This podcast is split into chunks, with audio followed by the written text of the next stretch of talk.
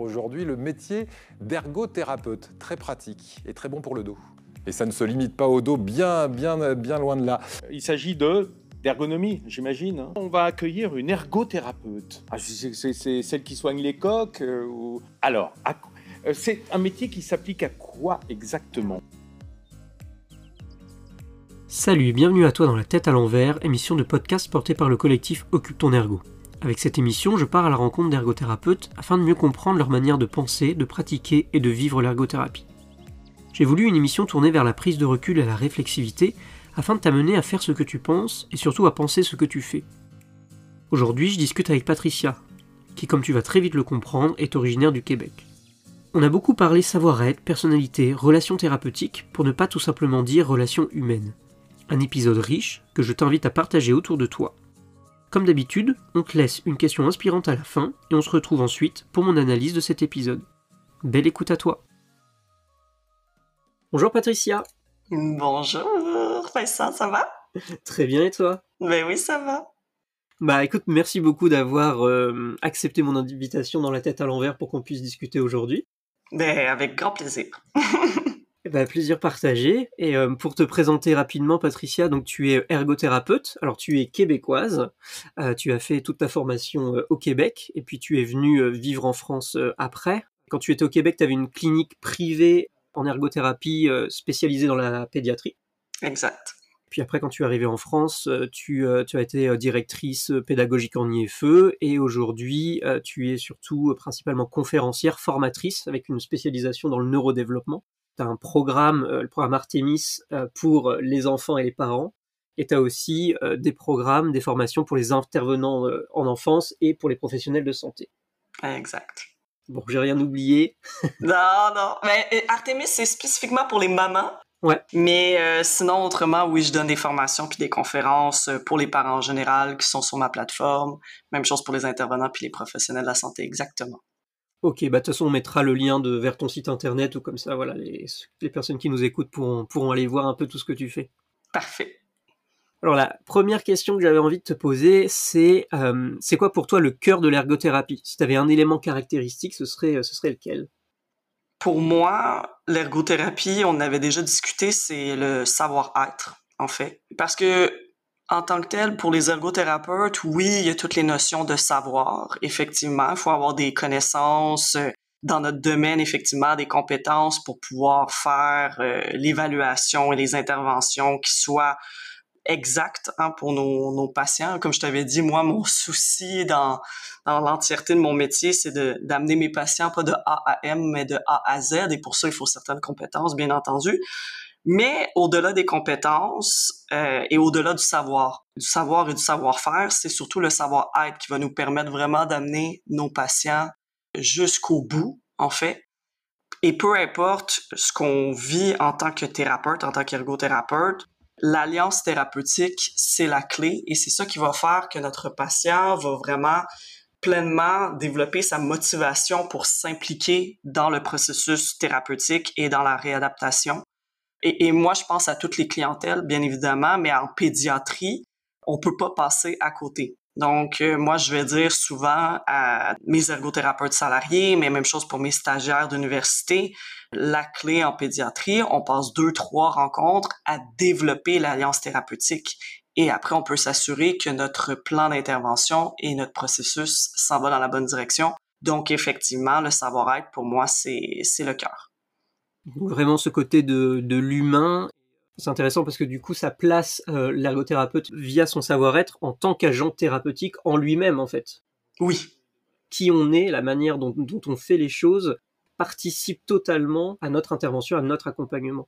Tout à fait. Parce que si on met de côté qui on est, ben effectivement, on reste que dans euh, les actions un peu automatiques, robotiques, et de mettre place à tout ce qui est empathie, nos propres valeurs, notre propre expérience personnelle. C'est ça qui va faire que notre patient en face de nous va développer une, une sorte de relation, mais plus intime, un petit peu plus intime. Ça ne veut pas dire que nous, en tant qu'ergothérapeute, il faut mettre toute notre vie dans, les, dans la main de notre patient, bien évidemment, mais juste pour qu'il y ait une notion de partage Et ce partage-là, il est, il est crucial pour que notre patient en face de nous, il sente qu'il est compris, qu'il est validé, qu'il est adéquat. Et donc, euh, et donc oui, c'est de mettre euh, nos couleurs. Hein, c'est pas de se dire on, est des professionnels de santé, donc on fait juste les tâches de manière un peu robotique. Non, c'est d'étendre nos couleurs au grand jour. Et c'est ce qui fait qu'on se distingue aussi d'un ergothérapeute à l'autre et qu'on va apporter le meilleur de nous-mêmes auprès de notre patient. Parce que moi, il y a personne autre ergothérapeute qui évalue et qui intervient comme moi. Parce que moi, c'est Patricia et toi, c'est Vincent, toi, c'est pareil. Et c'est ça qui est la, la beauté de notre métier. C'est que je trouve en plus que l'ergothérapeute, on est tellement un métier qui met de l'avant le processus créatif. Ben, go! Allons-y même dans notre savoir-être, tu sais, de mettre de l'avant notre personnalité. Ouais, tout à fait. Et puis ça, ça replace aussi le soin et l'ergothérapie sur le fait que c'est une relation euh, d'humain à humain. Et voilà, t'en, en as parlé avec ce côté justement du côté robot, euh, de l'automatisation, etc. Il peut y avoir une partie justement, comme tu l'as dit, sur ce côté du, savoir, du savoir-faire qui est important, qui est nécessaire, mais il faut aussi qu'il y ait un alignement avec le savoir-être et notre côté humain et aussi euh, subjectif et aussi de qui on est. Puis surtout, surtout au privé. Sais, euh, au Québec, bon, on a plusieurs cliniques privées, comme moi j'avais ergothérapie enfance. Ici en France, c'est surtout en libéral. Mais la raison pour laquelle un patient va revenir aussi, c'est que au-delà d'avoir confiance en nos compétences, c'est qu'il apprécie comment on est dans notre personnalité propre. Est-ce qu'on est une personne qui est à l'écoute? Est-ce qu'on est une personne qui est douce? Est-ce que nous sommes une personne rassurante? Mais ça, c'est, c'est des traits de, de, de savoir-être aussi qui sont importants de mettre de l'avant et ça va faire toute la différence au privé. Au public, c'est vrai que euh, c'est important, mais on est plus dans une boucle euh, qu'on a par exemple, notamment au Québec, un programme avec X nombre de traitements, mais c'est super important, mais d'autant plus en libéral et au privé, pour moi, ça fait une différence. Ouais, ouais, je vois ce que je vois ce que tu veux dire. Et en même temps, je me dis, euh, c'est intéressant parce que ça peut bousculer un petit peu aussi, et c'est très bien notre vision même du, du salariat, dans lequel on peut voir euh, les choses d'un point de vue peut-être un peu plus hiérarchique sur un côté de procédure, de protocole à mettre en place. Alors, il en faut et c'est nécessaire, mais encore une fois sur ce côté des savoir-faire et des, et des savoirs. Mais euh, on peut penser un peu les choses sur le fait qu'un ergothérapeute et un autre ergothérapeute, c'est interchangeable quelque part.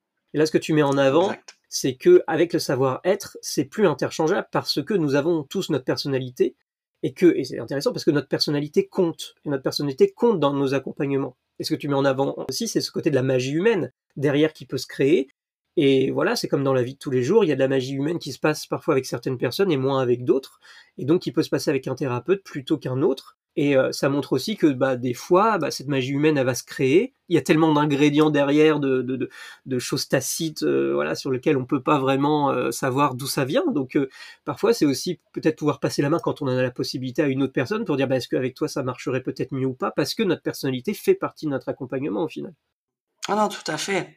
Tout à fait. Puis l'ergothérapie, comme on touche à la fois la santé physique, l'ergonomie, mais la santé mentale énormément, on se doit de mettre de l'avant justement ce volet-là de notre savoir-être pour aller toucher vraiment le cœur. Parce que souvent avec les patients notamment quand on va aborder la santé mentale et même avec les enfants mais avec les parents on va aborder tout l'aspect aussi spirituel. Donc vous voulez pas c'est un volet qui est qu'on oublie souvent en France, je le, je le, mentionnais beaucoup, beaucoup à mes étudiants. Puis ah ouais, euh, tu sais, Madame Archambault, vous, vous mettez de l'avant ce côté-là. Ben, bien entendu, bien entendu, parce que les croyances de nos patients vont avoir une influence sur leur processus de réadaptation, sur leur guérison, etc.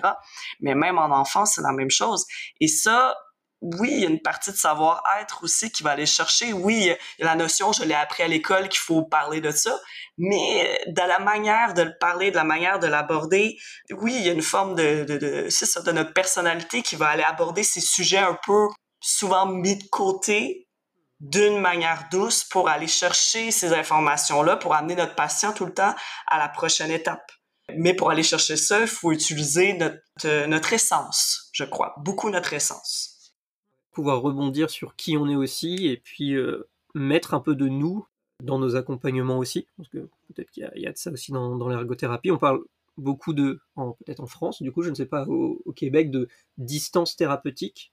En même temps, euh, ne pourrait pas parler, j'en sais rien, de relation thérapeutique Du coup, comment cette relation on la crée, comment elle se met en place, comment on crée une ambiance euh, aussi, comment on entre en contact avec les gens, comment on aborde cette première euh, moi, je me suis toujours un peu posé cette question de la première séance. Moi, je faisais beaucoup de domicile et euh, arriver et puis faire une évaluation directement. Enfin, je me dis, est-ce que c'est comme ça qu'on rentre en relation avec les gens? Est-ce que c'est le meilleur moyen d'entrer en relation avec les gens? Je me dis, quand on est dans la vie quotidienne, dans la vie de tous les jours, et nous, c'est hyper important pour nous. Est-ce que, enfin voilà, comment on rentre en relation avec les gens? En général, bah, on, on invite les gens pour boire un café, pour euh, pour manger, pour, euh, enfin voilà, il y a, des, activités particulières. Euh, je lisais des choses, je sais qu'en Suisse par exemple, il y avait cette idée-là aussi de bah, comment on va à la cafétéria de l'hôpital au final pour la première euh, séance, et puis on prend un café juste pour faire connaissance au début.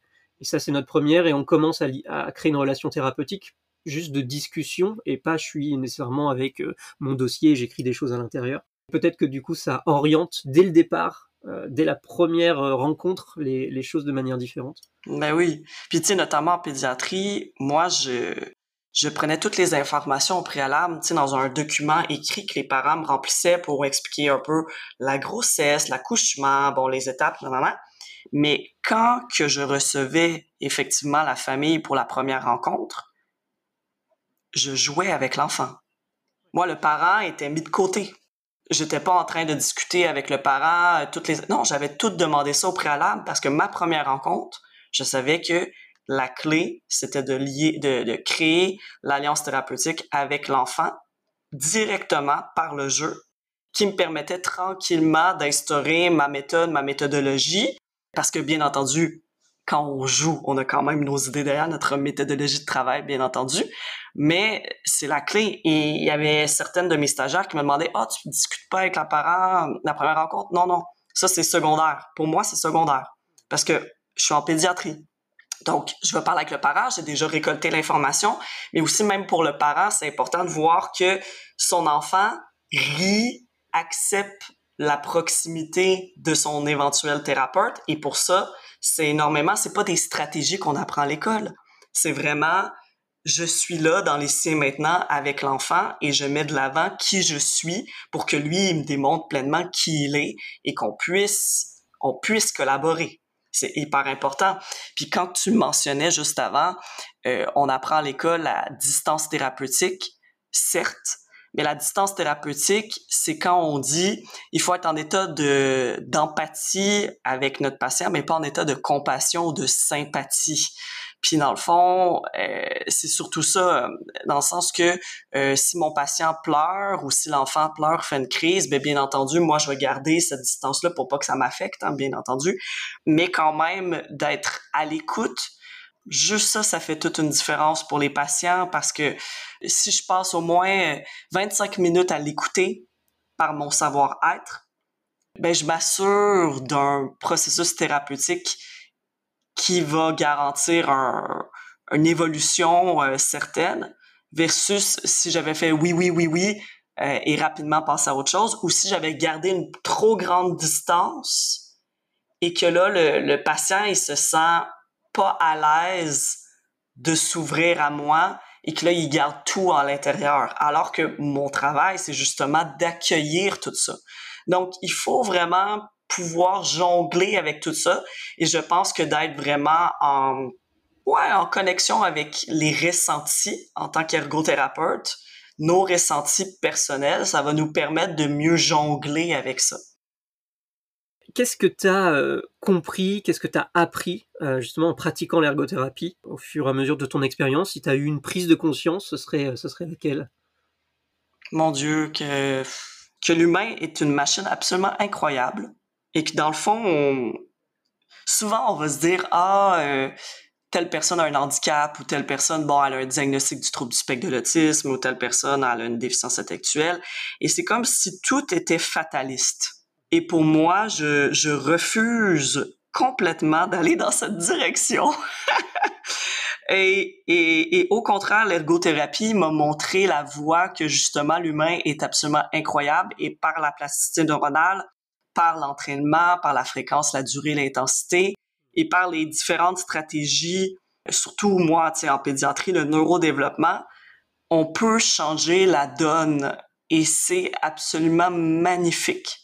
Magnifique de se dire en tant que thérapeute, je comprends tellement bien le système nerveux et je comprends tellement bien comment fonctionne, bon, euh, gros, ben, dans le fond, l'appareil locomoteur, tout notre système endocrinien, etc., qui fait que je peux choisir dans ma boîte à outils certaines méthodes thérapeutiques et combiner avec mon savoir-être, comme on a dit précédemment, on peut arriver à faire cheminer notre patient, même si techniquement, oui, il y a un trouble du spectre de l'autisme diagnostiqué depuis tout petit, ou il vient d'avoir un AVC, ou peu importe.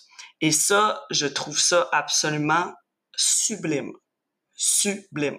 Parce que au-delà d'être dans le médical avec une chirurgie, un médicament ou peu importe, nous, on est dans le domaine de la réadaptation. On prend notre patient au moment X et on le fait cheminer, on le fait évoluer, on le fait grandir. Tu moi, j'ai un coco, il est rentré dans mon bureau, il y avait 10 ans, avec un trouble du spectre de l'autisme diagnostiqué depuis ses 5 ans. Et après six mois de thérapie à deux fois semaine, hein, fait qu'on a donné toute la gomme, on était vraiment dans l'intensif. Ben ce petit coco là s'est fait retirer son diagnostic. Et dans le fond, c'est impossible, dans le sens qu'un trouble du spectre de l'autisme demeure un trouble du spectre de l'autisme, mais il ne cotait plus aux critères diagnostiques, dans le sens que le contact visuel était revenu, on n'avait plus de flapping, on avait une diminution nette des comportements puis des intérêts stéréotypés, ce qui faisait que puis, puis de, tout ce qui était aussi au niveau du profil sensoriel qui était extrême au début puis que là on a normalisé. Mais je me dis mais c'est incroyable. Je moi qui était sa propre thérapeute, j'en étais surprise moi-même, tu sais de dire ah mais c'est fou. Mais j'avais créé une alliance thérapeutique incroyable avec ce, petit garçon-là qui faisait qu'il était tellement content de venir aux thérapies la thérapie, j'avais sélectionné la bonne méthode et j'avais créé un lien de confiance aussi avec la maman qui était incroyable, qui, était, qui était toujours présente. Donc, la combinaison de l'ensemble de ces facteurs-là a fait qu'on a pu évaluer jusqu'à ce point-là. Et je me dis, mais c'est incroyable. C'est incroyable. Puis encore, ce, jeune garçon, me dit aujourd'hui euh, et a dit à sa mère, puis bref, euh, j'ai trouvé ça tellement magnifique, mais Patricia, tu as changé ma vie. Puis là, il est rendu adolescent, mais il me dit, mais tu as changé ma vie. Et je me dis, mais c'est ça, c'est ça la beauté de notre métier. Puis je me dis, il faut que les ergothérapeutes, on en prenne conscience. Qu'on n'est pas juste de simples thérapeutes. Non, on a un pouvoir d'action qui est absolument incroyable, mais il faut qu'on y croit. Il faut qu'on croit en nous oui, au Québec, c'est beaucoup plus connu, hein, l'ergothérapie, on en avait parlé déjà, toi puis moi, Vincent. Mais, euh, mais je me dis, en France, bon Dieu, il faut que de plus en plus que ça soit euh, connu, mais il faut d'abord et avant tout que les ergothérapeutes y croient profondément.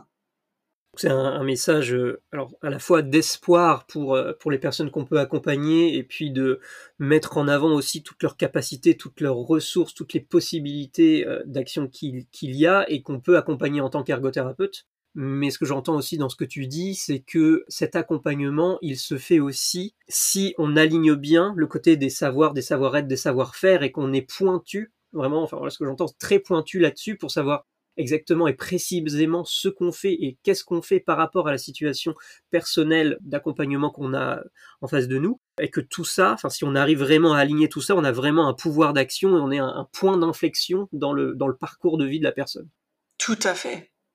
C'est exactement ça. Si tu dis, en tant que thérapeute, nous, on apprend à l'école, tu sais, avoir plusieurs cordes à son arc. Fait que j'apprends une corde, une corde, une corde. Après, moi, après avoir terminé euh, ma maîtrise, j'ai été chercher telle formation continue parce que c'est mon intérêt personnel, telle formation continue, telle formation continue parce que ça correspond à ma personnalité, à mes envies, à mes, à ce qui me, ce qui me fait vibrer, à, à apprendre. Et là, ça, ça, ça, ça, ça. Et là, j'arrive comme professionnel avec tout ça comme corde à mon arc et devant mon patient, devant ce que je constate de tout le, le processus d'évaluation que j'ai fait, quelle corde je sélectionne qu'est-ce que je mets de l'avant au niveau de ma personnalité, qu'est-ce que je mets de l'avant au niveau de justement mes compétences? Et comment je le, je le, je le co-crée avec mon, mon patient dans mon savoir-faire pour parvenir à ce que cet enfant atteignent ce qu'ils souhaitent et que les parents soient satisfaits dans ce qu'on atteint aussi et que moi, en tant que professionnel qui ai évalué qu'il y avait telle atteinte au niveau du fonctionnement puis tel déséquilibre occupationnel, ben, mon enfant atteint ce que je souhaite aussi et là, tout le monde est heureux. À la fois le patient, l'enfant, le parent et moi-même en tant qu'ergothérapeute. Mais tout ça, ça nécessite, oui, une, une, analyse, mais après, c'est de se dire que c'est possible, comme tu dis, en alignant tout. C'est comme si notre patient était euh, envoyé dans un, élan qui fait que, justement, il parvient à notre A à Z sais, de manière naturelle. Moi, je dis tout le temps à mes patients, le but, c'est, c'est comme si ça avait une série de dominos, puis on donne un petit coup au début sur le premier domino, puis le reste des dominos vont tomber de soi.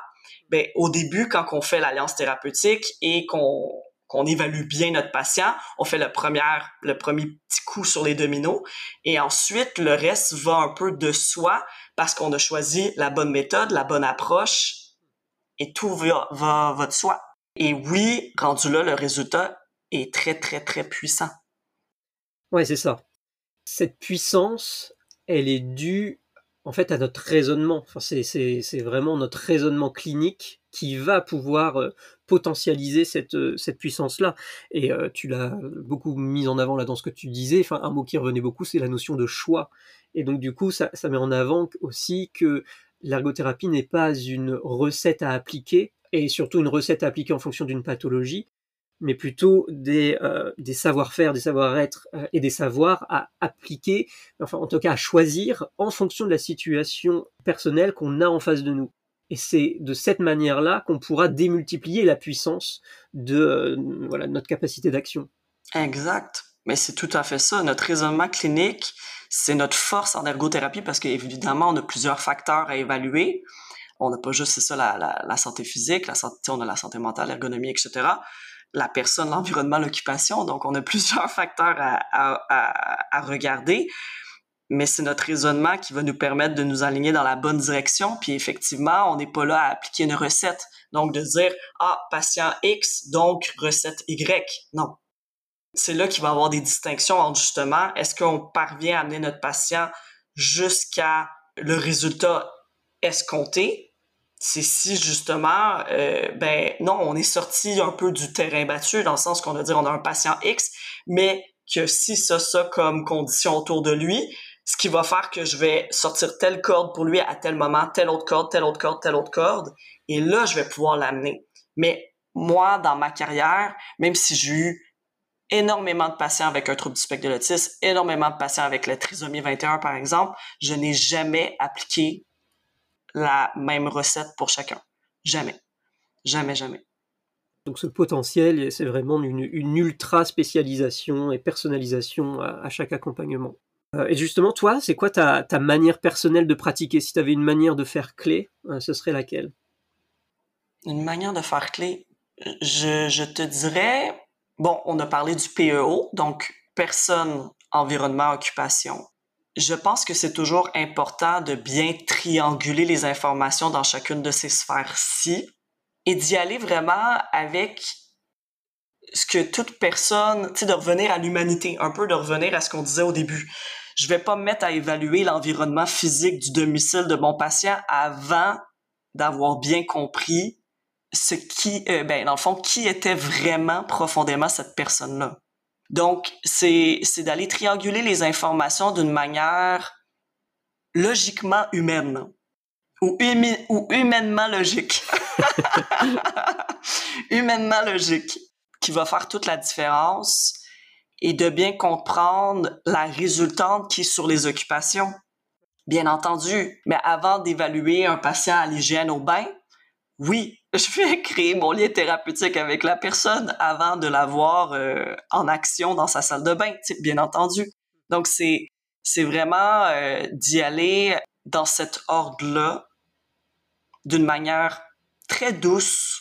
Moi, je fonctionne de manière très, très, très douce. Je prends énormément mon temps. Même quand j'étais dans le système public, je prenais mon temps. Rien ne vaut de presser et j'aime mieux avoir moins d'informations au début, comme je mentionnais pour euh, bien établir les bases et les fondements de ma relation avant d'aller plus loin. Mais oui, je pense que cette importance-là de, de, bien trianguler est très, très importante parce que sinon, on passe à côté d'informations clés. Euh, par exemple, un enfant, euh, jamais je faisais juste l'évaluation de la, la, personne sans questionner la garderie ou aller à la garderie, aller à l'école, aller à domicile. Parce que l'environnement physique, l'environnement social dans lequel il baigne, 40, ben, dans le fond, tout le reste de la semaine, son Fleur qui est avec moi, ben, bien entendu que moi, dans ma clinique privée, dans mon local qui est complètement euh, aseptisé, euh, tu sais, bon, dans une boîte à un moment X, ben, ces comportements peuvent être complètement différents à la maison, à l'école, à la garderie. Donc, oui, il faut réfléchir à tout ça. Il faut considérer tout ça. Et c'est là que je dis, mais la puissance de l'ergothérapie, c'est incroyable. Quand tu vas voir un autre thérapeute, c'est dans son bureau. Quand est-ce que euh, c'est rare que ben, le psychologue il va venir voir la personne dans son domicile ou dans son, tu sais, mais nous, on va dans les lieux de travail, on va à la maison, on, se déplace, on, est là sur le terrain de jeu de notre patient et son, son, son, son, son air de vie. Et c'est ça. Puis nous, en tant qu'en anglais, ergothérapeute, c'est occupational therapist. Ben, comme on est des thérapeutes de l'occupation, on se doit de se rendre justement dans les lieux d'occupation pour voir réellement comment ça se passe. Donc, il y a comme une série d'étapes moi, je vois tellement notre, rôle comme étant très, très large et notre pouvoir d'action étant très, très grand que il faut prendre tout ça en fait en compte pour pouvoir se dire j'ai été au maximum de ce que je peux faire comme ergothérapeute. Sinon, on se restreint, puis ben, ben c'est dommage. C'est dommage pour la profession, puis c'est dommage pour notre patient. Je, trouve que ce que tu mets en, avant là, alors on a parlé de ce côté d'alignement, savoir, euh, savoir-faire, savoir-être, il y a aussi, il faut rajouter pour avoir ce potentiel de l'ergothérapie une, une, forme de méthodologie. Tu as parlé d'étapes et, surtout voilà sur ce début. Alors si je replace ça dans un processus d'intervention en ergothérapie, on est plutôt sur la phase initiale d'évaluation. Mais voilà, quand tu le dis euh, humainement logique, euh, c'est pas d'aller voir tout de suite la performance euh, dans l'occupation à tel endroit, c'est déjà de commencer par l'alliance thérapeutique commencer par comprendre quelle est la personne que j'ai en face de moi. Euh, et donc en fait, c'est d'essayer de, comprendre quel est euh, euh, d'abord le profil occupationnel de la personne, avec son histoire occupationnelle, avec qui elle est, avec comment elle voit les choses, comment elle comprend les choses. vraiment sa manière subjective aussi de, comprendre ses croyances, avec ce côté aussi de la spiritualité, comme tu en parlais avant et ensuite, une fois qu'on a fait tout ça et qu'on a mis notre alliance thérapeutique en place, d'aller sur le sur l'état occupationnel de la personne et là de voir ses performances, ses habiletés, des évaluations peut-être plus spécifiques, plus précises pour aller creuser un peu plus loin sur les raisons des difficultés, mais du coup de, de garder ces étapes-là et de pas peut-être sauter justement cette première étape qu'on peut sans doute avoir tendance à faire dans des institutions, il va y avoir aussi cette notion de rendement où il faut aller vite, on a peu de temps aussi, et on va aller directement sur, sur des évaluations initiales dès, le départ. Mais, euh, mais non, cette phase, en fait, elle est, euh, de ce que j'entends ce que tu nous dis, c'est qu'elle est super importante. Quoi. Tout à fait. C'est ce qui va faire toute la différence parce que si notre patient, il voit qu'on, que sa personne est importante pour nous, il va être motivé, il va voir qu'on est vraiment là pour lui, il va être ouvert à nous parler de, ce qui se passe au plus profond de son cœur, puis dans sa tête et tout. Et oui, il va vouloir avancer avec nous parce qu'il va, comprendre qu'on avance main dans la main. On n'est pas, euh, le thérapeute chef et lui le, petit patient qui patiente. Hein? Puis c'est pour ça qu'aussi en ergothérapie au Québec, on dit notre client parce que c'est le c'est l'approche euh, centrée sur le client et orientée vers le client dans le sens que nous, on utilise le terme client pour dire qu'il est dans, un processus actif dans sa réadaptation. Et un patient, pour nous, il patiente, donc il est passif. Donc souvent, vous allez entendre des ergothérapeutes au Québec, on utilise plus le terme client euh, parce qu'il n'y a pas nécessairement l'aspect monétaire, mais c'est plus de dire non, il est actif dans sa réadaptation. Ouais, c'est plus la, manière de, de voir la, la personne qu'on qu'on accompagne et euh, le rôle qu'on lui donne au sein de, de notre intervention. Exact. C'est marrant parce que tu as, enfin, tu as dit main dans la main et on en avait déjà discuté un peu de tout ça et on avait parlé de, on avait pris la métaphore de la danse, un peu d'une chorégraphie. Oui. ça m'a fait écho exact. au terme que tu avais employé de, de vraiment euh, suivre le rythme de la personne, aller à son rythme. Et, euh, voilà, il y avait vraiment cette notion un peu de, chorégraphie, de, danse euh, là-dedans, et, en se disant que le chemin, il est jamais tout droit. En fait, parfois on aimerait aller vite et on aimerait que le chemin soit tout droit, mais c'est rarement le cas et, que notre rôle c'est vraiment d'accompagner euh, son chemin à lui et pas et pas euh, de créer le chemin pour qu'il y aille et voilà suivez-moi. Mais vraiment quel est votre chemin? Moi je vous accompagne sur votre propre chemin et je danse avec vous entre guillemets euh, tout à fait. au cours de l'accompagnement ben oui, parce que dans le fond, notre patient, si moi je me mets en avant de lui puis je dis suis-moi en lui tirant la main, ben forte sens qu'il va résister puis ça lui tentera pas comme n'importe qui. C'est comme si je te dis bon Vincent, on va faire ça, ça, ça, ça, ça aujourd'hui. Ok, mais c'est quoi mon mon processus décisionnel à travers ça? Euh, Tu sais bon, c'est un peu directif. Mais si, au contraire, je me mets derrière lui, derrière toi ou derrière le patient, puis que je me mets à l'accompagner dans son chemin en lui donnant toujours un petit peu plus la direction vers ce vers quoi on veut aller ensemble parce qu'on a établi les objectifs ensemble, ça c'est hyper important, et que s'il ralentit, je, me, je ralentis, s'il accélère, j'accélère avec lui, s'il trébuche, je suis là pour l'aider à se relever. Et, oui, c'est vraiment, euh, c'est vraiment une danse, c'est vraiment euh, l'accompagner dans la chorégraphie thérapeutique, ouais on gardera ce, terme, chorégraphie thérapeutique. Ouais, J'aime beaucoup ce terme. Je, suis très dans les métaphores. Hein. tu commences à me connaître. Alors justement, tout ça, qu'est-ce que ça euh, engendre dans, des, dans tes accompagnements? Si tu avais un peu une histoire euh, marquante à nous raconter, ce serait laquelle? Ben écoute, c'était un, petit, euh, petit coco, encore une fois, que j'avais accompagné. C'était un enfant de 7 ans dont euh, les, les, les, gardiens, les nounous, les, les, les enseignants étaient très épuisés dans son accompagnement, dans le sens que c'est un enfant qui était très, très revendicateur, disons, et avait des comportements très, très, oui, qui pouvaient aller dans l'opposition, dans la provocation, euh, bon. Euh, mais ça, ça cache tout le temps quelque chose. Hein. Évidemment, un enfant n'est pas mal élevé. Un enfant manifeste ça parce qu'il y a des besoins internes qu'il faut aller comprendre. Et donc, moi, il arrive dans mon bureau.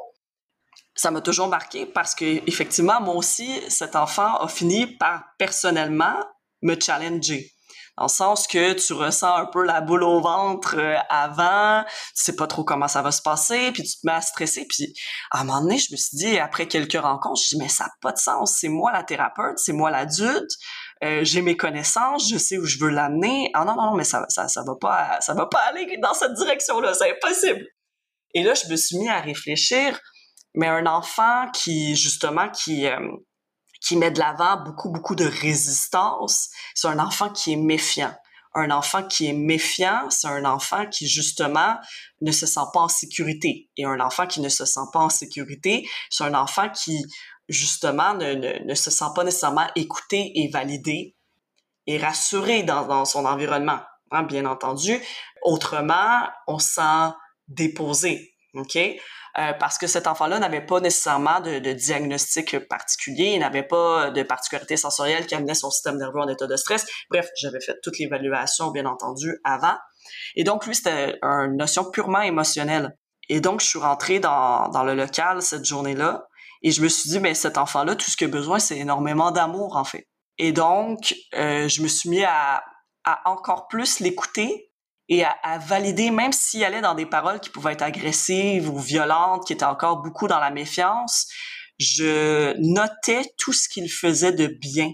Je lui rapportais ce qui m'impressionnait de lui à travers certaines actions, même si normalement, de par ses émotions générales, ben, ses réactions émotionnelles qui manifestaient de manière générale, c'était très, très dans l'agressivité. Je notais tout de même et je lui verbalisais ce que je voyais de bien.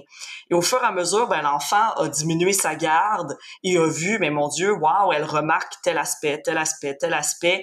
Et pour une fois, je ne suis pas le mouton noir qu'on est tout le temps en train de taper sur les doigts.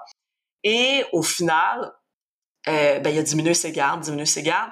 Et là, on a pu entrer dans une alliance thérapeutique et éventuellement entrer dans le processus d'intervention, mais ça a pris énormément de temps. Puis c'est un enfant que ça avait pris énormément de temps déjà avant moi avec différents professionnels, avec différents enseignants, avec différents éducateurs. Donc j'avais beaucoup à, à établir. Donc oui, encore une fois, c'est un autre exemple que j'ai pris énormément de temps, même si j'étais au privé, parce que c'était la seule manière de parvenir à ce que l'enfant souhaitait, puis est ce que les parents souhaitaient et est ce que je souhaitais pour l'enfant? Euh, parce que sinon, si j'avais pas mis ça de l'avant, on aurait resté dans la méfiance et euh, l'enfant serait resté dans sa résistance et on n'aurait jamais rien pu faire.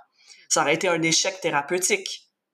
Et donc, ça a été vraiment de, de me questionner, hein, c'est vraiment ça, c'est il faut quand que j'avais certains étudiants euh, à l'université ici en France qui me posaient la question, mais quand Patricia, euh, Madame Archambault, un patient vous fait peur, qu'est-ce que, mais pourquoi il vous fait peur? OK? Puis pourquoi il vient vous chercher? Pourquoi il vient vous déclencher? Puis en fait, c'est quoi le message qui tente de vous dire en dessous de ces réactions émotionnelles et comportementales? Et là, on met le doigt sur le bobo. Et là, on peut aborder le cœur pour aller réaligner et développer l'alliance thérapeutique. Et ça, pour moi, ça a été le moment le plus marquant parce que tu dis, c'est revenir à l'essentiel, hein, de fournir de l'amour. C'est ça quand même. Ouais, c'est vraiment ça. Tellement ce côté de revenir à l'essentiel. Ça revient avec, ce que tu disais tout à l'heure, avec ce côté de, enfin, l'alliance thérapeutique. De toute façon, on est depuis le départ sur l'approche centrée sur, sur, sur la personne. Et ça me fait penser à Rogers aussi, du coup, au regard positif inconditionnel. Exact. C'est exactement ça. Et c'est vraiment ça, c'est toujours avoir ce regard positif inconditionnel. Ce que je comprends aussi dans ce que tu dis, c'est que toutes tes communications et que euh, son comportement, la manière dont, il dit les choses, les émotions qu'il vit, euh, etc., bah, sont nécessairement le reflet de quelque chose qui se passe en lui. Donc euh, à nous d'essayer de comprendre qu'est-ce qui est en train justement de, se passer, tout en faisant attention bah, à, quoi ça fait écho aussi en moi et comment je me sens par rapport à ça, et, euh, pourquoi je me sens aussi euh, comme ça par rapport à ça. Et avec toute cette notion aussi de prendre, prendre le temps. Enfin, on revient un peu sur le processus thérapeutique de, tout à l'heure, mais des fois on veut aller tellement vite pour arriver à la fin parce qu'on est toujours dans cette pression temporelle, alors que des fois, euh, notre intervention, c'est peut-être juste de prendre le temps et peut-être que justement d'autres professionnels avant ne l'ont pas fait. Et ce qui s'est toujours produit, c'est de la résistance. Et ça me fait aussi, penser au, côté de la résistance au changement. Quand on veut euh, amorcer un changement, mais qu'on n'a pas écouté, déjà qu'on n'a pas posé un diagnostic sur euh, ce qui se passe aujourd'hui, et qu'on n'a pas compris réellement ce qui se passait là maintenant tout de suite, comment amener un changement derrière, c'est beaucoup plus compliqué. Donc presque la phase la plus importante, c'est la phase initiale d'alliance thérapeutique et de diagnostic initial, et que c'est peut-être sur ce temps-là qu'on devrait prendre le plus de temps, euh, alors que parfois on aurait envie de prendre le plus de temps sur l'intervention parce qu'on a l'impression que là on est dans le faire euh, vraiment et qu'on est en train de faire, donc là je suis en train d'agir, de faire quelque chose. Alors qu'en fait toute, la, toute cette partie d'alliance et de raisonnement et de compréhension de ce qui se passe, euh, même si on a l'impression d'être moins dans le, faire de l'intervention de l'ergothérapeute, en fait c'est presque, j'ai envie de dire, c'est un temps très très important. Oui, puis, puis se dire, en tant qu'ergothérapeute, il faut pas offrir une performance. On n'est pas, euh, on n'est pas dans un sport ou tu sais, peu importe. Non, le patient a ses capacités, incapacités, et nous, il faut l'accompagner, bien entendu, à son rythme. Il faut savoir bien le lire. Hein. Je dis souvent, euh, notamment dans mon programme d'accompagnement Artemis avec les mamans, il faut apprendre à bien lire notre enfant, bien lire et c'est la même chose avec nous en tant qu'ergothérapeute. Il faut bien lire notre patient, mais lire vraiment toutes ces expressions faciales, corporelles, etc. Puis oui, effectivement, derrière de la résistance ou de la colère, ben c'est un besoin qui est non entendu. Fait qu'est-ce qu'on n'entend pas? Et qu'est-ce qui n'est jamais entendu chez cette, personne-là que nous on peut venir créer une différence. Tu sais?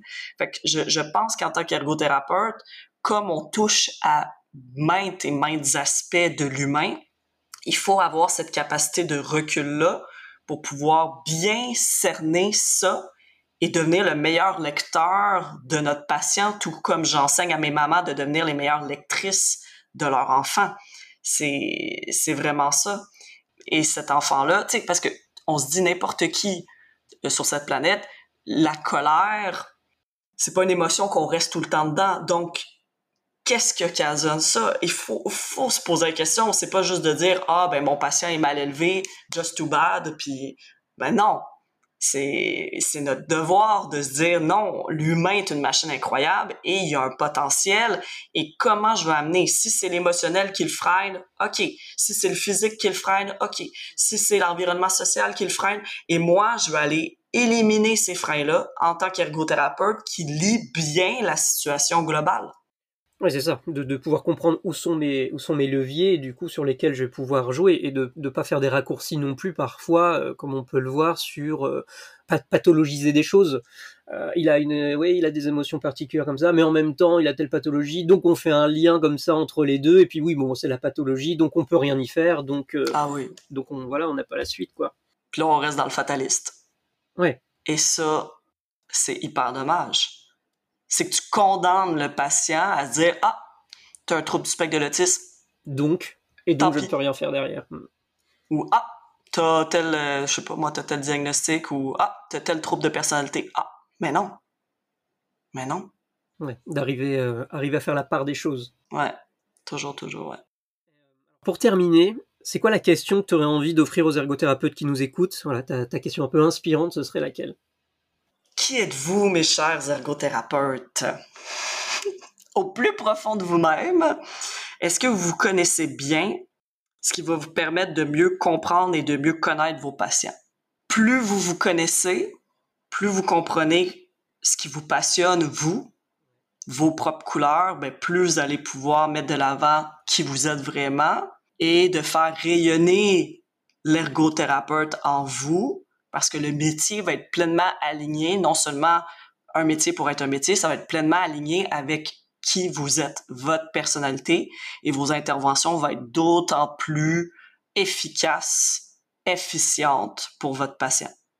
Eh ben, J'adore ta question.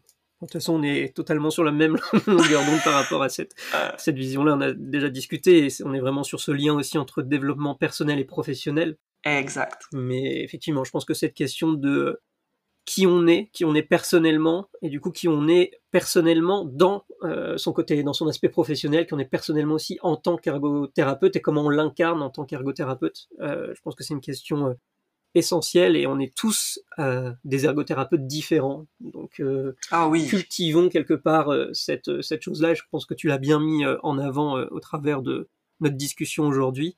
notre personnalité est importante et fait partie de notre accompagnement, mais qui es-tu? Exact. Super, bah écoute, merci beaucoup Patricia pour, ce, pour cette discussion, pour cet instant. Avec grand plaisir, ouais ça. Et puis bah, bah je te dis à, à très vite. Yes, à très vite. Salut. Ciao. Dans l'épisode 8 avec Alicia, elle nous demandait de nous interroger sur notre environnement de travail. Aujourd'hui, Patricia nous demande de nous interroger sur nous-mêmes, sur nous-mêmes dans notre travail. Alors qui es-tu? Quel ergothérapeute es-tu Et qui es-tu en tant qu'ergothérapeute?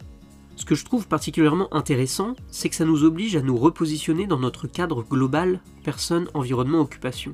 Déjà, par rapport à notre propre PEO, nous interroger sur nous-mêmes, nos émotions, notre propre spiritualité, nos croyances, nos manières de voir les choses. En somme, mieux comprendre notre propre mode de fonctionnement. Et puis par rapport au PEO de la personne que nous accompagnons. Parce que nous ne sommes pas neutres, pas invisibles dans cette situation nous en faisons pleinement partie. Nous faisons partie de l'environnement social de celui, de celle ou de ceux que nous accompagnons. Et c'est justement pour ça que nous pouvons avoir un impact. Parce que qui nous sommes fait aussi partie du processus thérapeutique. Notre personnalité et notre savoir-être jouent un rôle. Alors autant nous connaître, autant nous comprendre. Pour deux choses. Premièrement, comme le dit Patricia, être un meilleur lecteur des personnes et des situations. Si je comprends mes propres filtres, alors je peux éviter qu'ils ne déforment trop la réalité. Si j'ai des problèmes avec mes propres émotions, mes propres pensées, mes propres croyances, comment aborder celles des autres? Et deuxièmement, pour pouvoir s'assumer comme agent thérapeutique. Parce que qui nous sommes fait partie du soin. Et le soin en ergothérapie repose principalement sur la relation humaine, comme principe actif. Et une des valeurs fondamentales de notre profession est la centration sur la personne. La relation thérapeutique, même si j'ai plutôt envie de dire la relation humaine dans le contexte du soin, est primordial. Et comme nous le dit Patricia, il faut savoir danser, et parfois perdre du temps pour pouvoir en gagner. Prendre le temps de nouer cette relation de départ pour gagner du temps ensuite. Alors pour terminer, je voudrais quand même revenir sur cette notion, perdre du temps pour pouvoir en gagner. Pourquoi avons-nous tellement l'impression de perdre du temps? Pourquoi passer trois séances d'une heure à discuter avec la personne est considéré aujourd'hui comme une perte de temps? Pourquoi discuter prendre le temps d'analyser, de comprendre la situation serait une perte de temps Je résumerai ça en disant pourquoi l'action est-elle survalorisée par rapport à la compréhension de la personne et de la situation? Pourtant, si je fais le parallèle avec euh, les appels à projets, où l'on est heureux de proposer des actions, puis bon, on a l'habitude, on sait ce que les gens veulent. Et pourtant, le jour de l'action, il y a très peu de personnes, et plutôt des personnes que l'on connaît déjà. Mais bon, on l'a fait et on valorisera ça sur notre rapport d'activité. Mais peut-être que si on avait pris le temps de comprendre réellement les choses, nous n'aurions pas juste proposé une action, mais une action plus cohérente, parce que tenant compte des représentations des personnes, des émotions suscitées par la thématique de l'action, tenant compte de la manière de correctement organiser l'action, en termes de timing et de lieu, et peut-être aussi une communication plus adaptée. Et c'est donc bien la qualité de l'écoute et de la relation dès le départ qui nous permet d'être sur les bons rails pour la suite. Et l'alignement de nos savoir-être, savoir-faire et savoir nous permettra d'avoir un impact puissant auprès des personnes que nous accompagnons. Car comme le dit Sylvie Meyer dans son livre Démarche et raisonnement en ergothérapie 2010, pour que la légitimité de l'ergothérapie soit établie, il est indispensable que les démarches d'intervention soient excellentes du point de vue théorique, technique, relationnel et scientifique. C'est assez difficile.